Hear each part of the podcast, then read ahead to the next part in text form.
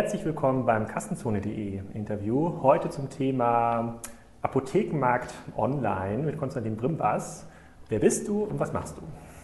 Also ich heiße Konstantin Primbas, bin seit genau 20 Jahren niedergelassener Apotheker, also mit eigener Apotheke und habe vor acht Jahren erst im Keller und dann später an diesem Standort äh, hier mit dem Versand begonnen.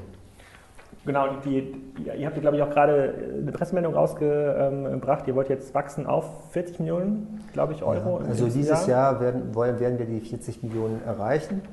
Ähm, ja, es ist eine stolze Summe. Wenn man sich vorstellt, dass eine Durchschnittsapotheke in Deutschland etwa 1,7 Millionen Euro Umsatz macht, sind wir so 20 Mal größer als eine durchschnittliche Apotheke. Genau, und ihr seid eigenfinanziert bisher zumindest. Und also, das hast alles du gebaut. Dazu, dazu ja. schon mal Herzlichen Glückwunsch. Ich habe jetzt im Vorfeld auf der Bahnfahrt hierher, habe ich mir relativ viel durchgelesen über den Apothekenmarkt. Und ähm, die wichtigste und grundsätzliche Frage, die bei mir aufge aufgekommen ist ähm, und die sich ja jeder fragt, der so ein bisschen in diesem Markt ähm, für Unruhe sorgen will, funktioniert das Thema ähm, Versandhandel, also sozusagen Apothekenversandhandel, funktioniert es genauso wie klassische E-Commerce-Modelle im Bereich Technik, Fashion, äh, Bürozubehör oder gibt es dort aus deiner Sicht Restriktionen oder Begrenzungen, bei denen du sagen würdest, naja, ganz so einfach ist es nicht, hier auf eine Milliarde Euro Umsatz zu kommen? Also idealerweise muss ich sagen, am Anfang habe ich tatsächlich gedacht, es ist äh, ähnlich, außer dass natürlich hier pharmazeutisches Recht gilt. Und pharmazeutisches Recht in Deutschland ist für sich selber eine ungeheure Herausforderung. Es gibt, glaube ich, keinen reglementierteren Markt, auch weltweit, als der pharmazeutische Markt. Also man hat sehr, sehr viele Probleme mit vielen, vielen Gesetzen. Gleichzeitig ist es so, dass es hier eine Verbindung geben musste zwischen tatsächlich ähm, Online und Pharmazie. Und Pharmazie äh, bedeutet eben, dass man ähm, als, äh, als Apotheker persönlich haftet und dass es eben halt nicht so ist, dass äh, die Aspirin äh, äh, ohne weiteres zu verkaufen ist. An der kann man sich nicht nur verschlucken, sondern tatsächlich, wenn es den Falschen erwischt, eben tatsächlich auch äh, in, eine, in, eine, in eine Krankheit führen. Und deswegen ist es nicht das gleiche wie, ähm, wie Optik verkauft, äh, äh, Optik zu verkaufen, sondern es ist ein sehr, sehr hochwertiges Gut und das muss man auch als Apotheker insgesamt verteidigen. Okay, okay der Optiker würde ich jetzt äh, einwenden, würde wahrscheinlich äh, das gleiche für sein Gut sagen, aber im Bereich Technik, das, da gebe ich dir vollkommen recht. Ich, die Reglementierungen liegen ja wahrscheinlich äh, insbesondere bei den rezeptpflichtigen Produkten, die kann man nicht so einfach raussenden, weil ja. es gibt noch kein elektronisches ähm, Rezept. Ihr müsst irgendwie persönlich als Apotheker auch verfügbar sein und ähm, beraten. Deswegen habe ich unten im Service Center ja auch Apotheker ja. Ähm, äh, gesehen. Und ähm, grundsätzlich geht es, glaube ich, dem Markt nicht so gut. Wenn ich es richtig gesehen habe, die Zahlen, scheiden gerade so zwei bis vier Apotheken pro Woche aus dem deutschen Markt ähm, aus.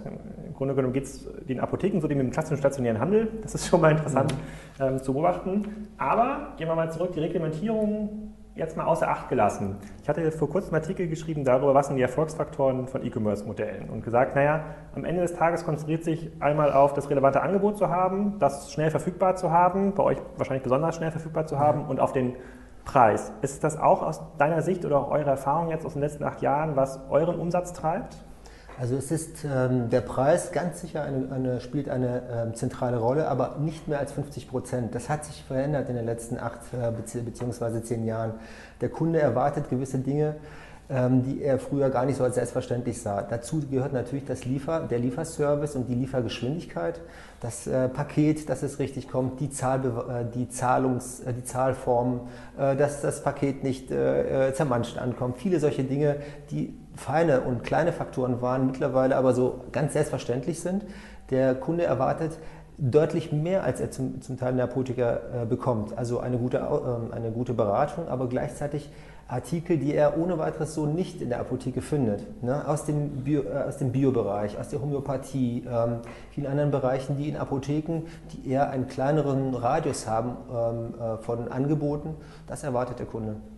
Und die okay, wenn, wenn es tatsächlich auch so über den Preis getrieben wird und über dieses Aus, diese Auswahlthematik, die du da genannt wirst, das, das würde bei mir dazu Überlegung führen, naja, am Ende des Tages wird es wahrscheinlich, werden es wahrscheinlich so eins, zwei, drei große das Rennen machen, die dann über Skaleneffekte wahrscheinlich, also bessere Konditionen im Großhandel oder mhm. direkt beim Hersteller, äh, ähm, den Preis äh, bei den, ich glaube, ich glaube, Preisnachlässe darf man auch nur bei den Over-the-Counter-Produkten Ja. gewähren, soweit ich das gesehen habe. Also die holländischen. Versender durften ja ähm, Rezepte rabattieren und Festpreise auch rabattieren. Das durfte der Apotheker, der deutsche Apotheker nie. Aber bei uns spielt das Rezept auch als im Versand äh, nicht keine tragende Rolle, sondern bei uns äh, sind es gerade mal 2%. Das Ganze wird sich ändern, wenn es die elektronische Gesundheitskarte geben sollte. Auf diese Dinge darf man und wird auch höchstwahrscheinlich auch dann keine Preisnachlässe geben können. Aber alles andere, was momentan 98 Prozent ausmacht, darauf darf man sehr, ähm, sehr wohl kaufmännisch gesehen Rabatte geben. Okay, und aufgrund dieser, sozusagen diese, diese Möglichkeit für ausländische Apotheken, da Preisnachlässe zu gewähren auf rezeptpflichtige Produkte, das hat ja dazu geführt, ähm, dass Doc Morris dann jetzt aus dem Markt wieder ausgeschieden ist oder, oder zumindest sich ein bisschen zurückzieht und äh, die also ein bisschen eine Konsolidierung einsetzt. Ähm, aber ich frage mich trotzdem, naja, kann am Ende des Tages nicht auch so ein Amazon den Markt machen? Also sie haben in irgendeiner Form schon diese Kundenbindung, die sind schon da und wenn jemand eine nach einem ähm, Produkt sucht, nach einem einfachen Apothekenprodukt, Nasenspray zum Beispiel, A- Aspirin, wird er das nicht dann dort bestellen, wo er sowieso schon den ganzen anderen Kram äh, bestellt? Also ist das für euch eine, eine echte Gefahr oder sagst du, es gibt andere Kundenbindungsmaßnahmen im Apothekenbereich, die so über einen Amazon, Otto, Salando eben nicht gelöst werden können? Also Amazon, ähm, tatsächlich glauben sehr viele ähm, Kunden, dass sie über Amazon tatsächlich auch bei Amazon Medikamente bestellen. Amazon ist momentan einfach ein, Ma- ein Marktplatz, den wir zum Beispiel auch nutzen. Okay. Ähm, dort ist es so, ähm, dass äh, eben alle Medikamente, natürlich nicht verschreibungspflichtige Artikel, ähm, auch geordert werden können, kommen aber auf der ähm, Seite der unterschiedlichen Versandapotheken an. Amazon darf und kann dieses äh, Geschäft auch nicht betreiben, weil sie auch keine Apotheke sind. Ähm, solange es den Fremdbesitz, wenn Fremdbesitz in Deutschland nicht erlaubt wird, wird es auch nicht der Fall sein. Gleichzeitig würde sich dann auch Amazon eher auf, ähm, auf, die, ja, auf die Medikamente ähm, später, wenn die Gesetze geben sollten, konzentrieren, die äh, gängig sind. Ähm, wir, äh, haben ein, wir haben einen Preisvorteil bei etwa an, annähernd 150.000 Artikeln. Das ist an der Amazon viel zu anstrengend und viel zu komplex. Und dadurch, dass wir auch noch Interaktionen prüfen und viele solche Dinge, das kann ein, ein Händler, äh, wie es nun mal Amazon ist, niemals schaffen. Okay, das, also da sehe ich so ein bisschen die Parallele zu Amazon Supply und dem B2B-Markt, was ja auch nicht über das klassische Amazon Marketplace-Modell abgewickelt wird, sondern weil es ein sehr, sehr spezieller Markt ist in der Produktattribuierung und ähm, auch, in den, auch in den Preisfindungsmechanismen. Ähm, da wird wahrscheinlich eine eigene Amazon-Apotheke, wenn sie das Thema wirklich angehen, äh, relevant werden. Ob es über den Marktplatz passiert, ähm, das weiß ich noch nicht so genau. Ähm, jetzt sind wir, ich glaube, nach den letzten Presseberichten, die ich gesehen habe von eurem Verband, ähm, sind jetzt Nachrichten, irgendwas zwischen 3 und 5 Prozent äh, des Apothekenmarktes werden jetzt über Versandapotheken bedient. Ich glaube 1,7 Milliarden. Wenn Ja, ich- also es so ist ungefähr. mehr Prozent. Also im. OTC-Bereich sind es annähernd 12 Prozent. Also da schwanken so ein bisschen die Werte zwischen 10 und 12 Prozent. Aber das ist ja auch gewachsen in den letzten zehn Jahren von null im Grunde genommen, seitdem es erlaubt wird, auf 12. Die Tendenz ist natürlich wachsend. Äh, Man erwartet äh, schon 2020, dass es 17 Prozent sein werden. In den. USA annähernd 25 Prozent. Und dieser Unterschied zwischen USA und Deutschland, es gibt in, in anderen Sortimentsteilen oder anderen ähm, Sortimenten, sei es jetzt ähm, Möbel, Technik, Fashion, da hinkt der deutsche Markt, dem US-Markt eigentlich nicht hinterher. Also das, sozusagen das Kaufverhalten äh, des durchschnittlichen deutschen Online-Käufers ist jetzt nicht ähm, konservativer als das äh, sozusagen des US-Verkäufers oder auch andersrum ausgedrückt. Woran liegt das? Also woran liegt das, dass der, sozusagen, dass der, der deutsche Apothekenkonsument noch nicht so stark online bestellt? Also der deutsche Online-Apothekenkunde, den gibt es erst seit zehn Jahren. In den USA gibt es das schon seit 30. Also in, Amerika gilt ja auch äh, der Kapitalismus. Ähm, und äh, der bedeutet auch, dass die Apotheken dort in Ketten, also in Ketten Ah, okay. fungieren. Ähm, also die größte Kette hat 14.000 Apotheken. In Deutschland darf ein Apotheker insgesamt vier beherrschen äh, und besitzen. Und es sind seine. Also es ist schon eine ganz andere Struktur. Okay, und diese 14.000 Apotheken haben einen Shop. Einen Shop, aber nicht nur das, sondern ähm, ähm, Kostenträger sind dort vor allem Versicherungen und die besitzen auch Apotheken. Das heißt, lenken ihre Kunden auch in diese Apotheke. Das wird es in Deutschland in der Form nicht geben. Deswegen der Apothekerkunde hat es erstmal hier lernen müssen, der Deutsche. Und gleichzeitig glaubt jeder Kunde, dass eine Apotheke, eine Versandapotheke etwas mit Rezept zu tun hat. Ja? Sieht aber, dass es dort keinen Preisvorteil gibt. Deswegen sagen sehr viele, auch junge Leute, ich bin doch gesund, ich brauche gar keine Apotheke und sehen nicht, dass die Apotheke ein deutlich größeres Sortiment hat, als nur äh, Medikamente anzubieten, wenn man krank ist, sondern gerade im, im Vorfeld ähm, gilt es einfach, dass die Apotheke ihre, ja, ihre Verantwortung und auch ihre Pflicht erfüllt, eben den Menschen zu sagen, bleib auch gesund und wir tun etwas gemeinsam mit dir. Okay, das heißt, das ist ein anderer Zugang in Amerika zum Thema Apotheke und auch zur Historie, zur Kaufhistorie, die wir dort schon erstmal nachholen müssen. Das bedeutet aber auch, wenn, es, wenn diese ähm, rechtlichen Hürden fallen sollten, also irgendwann das elektronische Rezept mal eingeführt wird, ähm, irgendwann diese Verknüpfung, eine Apotheke, einer, maximal vier Apotheken ja. fällt, wird sich auch die Wettbewerbsstruktur ändern. Das wäre zumindest erstmal meine These. Also es wird diese Ketten muss es dann, wird es dann auch hier geben, weil es ja ganz klar Skaleneffekte. Ich glaube, diese Ketten kommen nicht. Nein? Äh, nicht so ohne weiteres. Erstens ist es ist es eigentlich gegen die, äh, die Philosophie auch des Deutschen des Sicherheitsdenkens und gleichzeitig ist es so, es schützt ja auch einen gewissen Markt. Es ist ein hohes Gut, das Medikament. Ich finde es wirklich prima, äh, dass, ähm, dass diese Einschränkungen noch existieren oder überhaupt existieren, weil äh, ich einfach denke, dass, ein, ja, dass der Missbrauch sehr hoch ist, gerade wenn es im Drogeriegeschäft ist. Also ich denke nur an die Paracetamol, bei dem wir zum Beispiel nicht mehr als zweimal 20 Tabletten ausgeben und in Amerika kriegt man das in der Drogerie und damit äh, äh, vernichtet man sich seine Leber, wenn man, äh, wenn man zu viele davon einnimmt. Also ich finde schon in Ordnung, dass es in Apothekerhand bleibt und deswegen glaube ich, dass es in Deutschland nicht ohne weiteres äh, eine solche Veränderung der Gesetze kommen kann und wird. Die, diese, diese These würde ich angreifen, weil ja nicht der Kunde entscheidet äh, und auch nicht die Apotheker entscheiden, wie sich dieser Markt verändert, sondern wenn es Skaleneffekte gibt, äh, die von solchen Ketten gehebelt werden können, gleiche Einrichtungen, bessere Einkaufskonditionen, ein Online-Shop, äh, mhm. viele Kostenträger, mhm. ähm, dann äh, setzt sich dieses Modell am Ende des Tages durch. Ob das jetzt besser ist für den Kunden, ob ein Thalia jetzt besser ist als eigenständige Buchhändler, ja, das, das ist, glaube ich, eine, eine andere Diskussion, die man da führen muss. Mhm. Aber wenn sich das vom Geschäftsmodell, glaube ich, durchsetzen kann, dann, ähm, dann wird das ein bisschen, also ich glaube, dann wird das kommen. Aber gut, ich glaube, die letzten Jahre haben ja in der rechtlichen, auf der rechtlichen Seite gezeigt, dass ähm, äh, das doch langsamer geht, als man sich das vorstellt. Ja. Ich glaube, da kann man quasi erstmal noch ähm, ohne, diesen, ähm, ohne diesen Bereich planen. Ähm, kannst du ein bisschen was dazu erzählen, wie ihr hier aufgestellt seid als, ähm, als Unternehmen? Aponie wird über die Online, über die Webseite auch wahrgenommen. Ähm, sozusagen der Online-Shop ist für euch äh, der, der wichtigste ähm, Absatzkanal. Mhm. Ich bin ja heute hier, weil ihr euch so zum Thema Striker noch mal ein bisschen näher anschaut, ob das eine Technologie für euch sein kann in der Zukunft. Kannst du mal sagen, wie ihr hier aufgestellt seid? Also was machen die Leute hier eigentlich? Also wir sind ja 80 Mitarbeiter und die meisten davon sind äh, pharmazeutisch geschulte. Also bei uns gibt es mehrere Möglichkeiten, wie Bestellungen hineinkommen. Natürlich ist online zu 70 Prozent unsere Hauptquelle, äh, ist ja klar. Gleichzeitig, eins darf man nicht unterschätzen, dass eben halt auch Ältere mit Versand und Internet noch gar nicht so richtig Erfahrung haben, am eins können, telefonieren. Also gehen bei uns etwa 20 Prozent unserer Bestellungen telefonisch hinein. Das heißt, Aber die finden euch über die Webseite?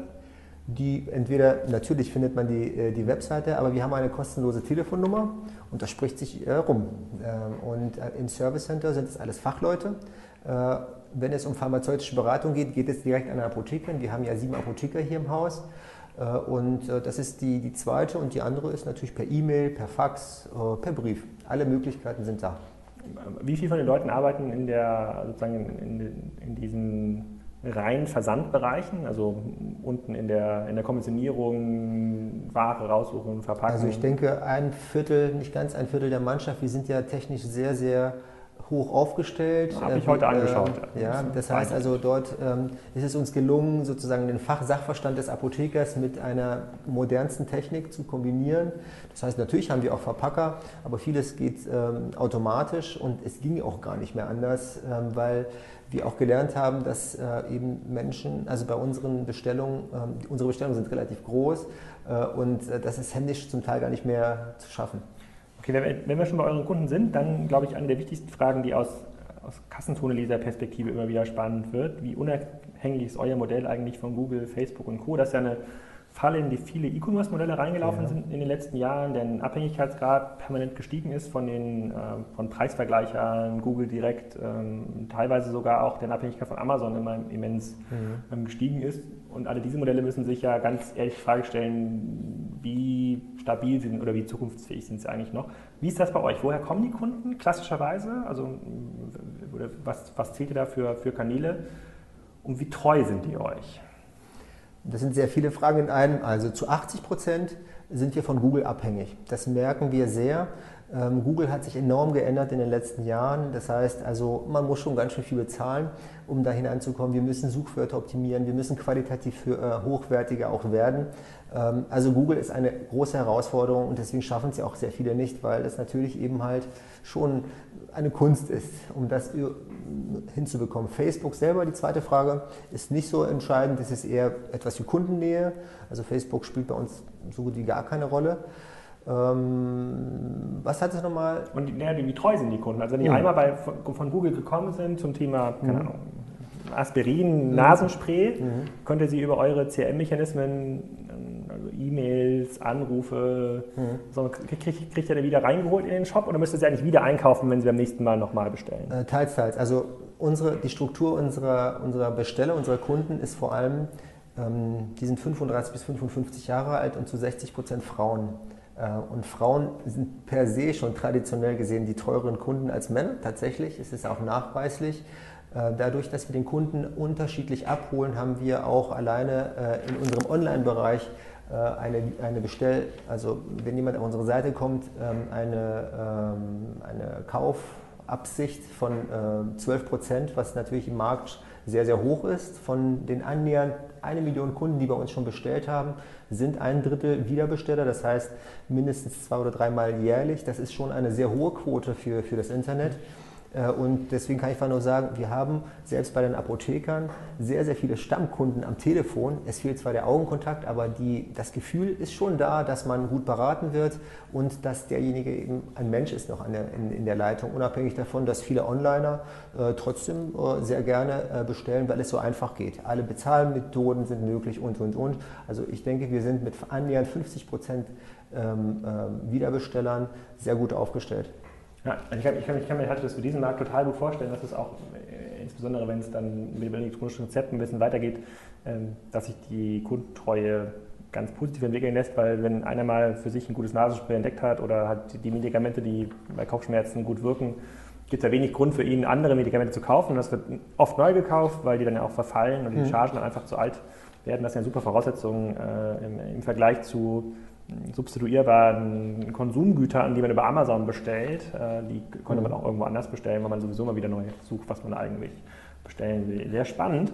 Ähm, vielleicht so als letzte Frage oder in den letzten Fragenbereich zu kommen, ähm, was ist von euch zu erwarten, so in den nächsten ein, zwei Jahren? Abgesehen von der Umsatzgrenze, die ihr knacken wollt, habe ich verstanden und, mhm. und gesehen. Gibt es irgendwas technisch, was euch besonders am, auf, auf dem Herzen liegt oder gibt es irgendeine Art, irgendeine regulierende Grenze, die wegfällt aus eurer Sicht, ähm, die wegfallen muss? Glaube ich, ganz viele. Da gibt es sehr, sehr viele. Ja, ähm, also wir möchten unsere Dienstleistung insgesamt verbessern. In Berlin, ähm, also 8% unserer Besteller sind Berliner. Äh, wir möchten diese Quote auf jeden Fall erhöhen, indem wir auch Dienstleistungen auch dem Berliner mit, mitteilen. Eine davon, äh, die hatten wir ja vor zwei Jahren schon begonnen, ist äh, die äh, zeitgleiche Belieferung. Das heißt, jemand, der in, innerhalb der in Berlin wohnt und in der, bis 12 Uhr anruft, bekommt sein Päckchen noch am gleichen Tag.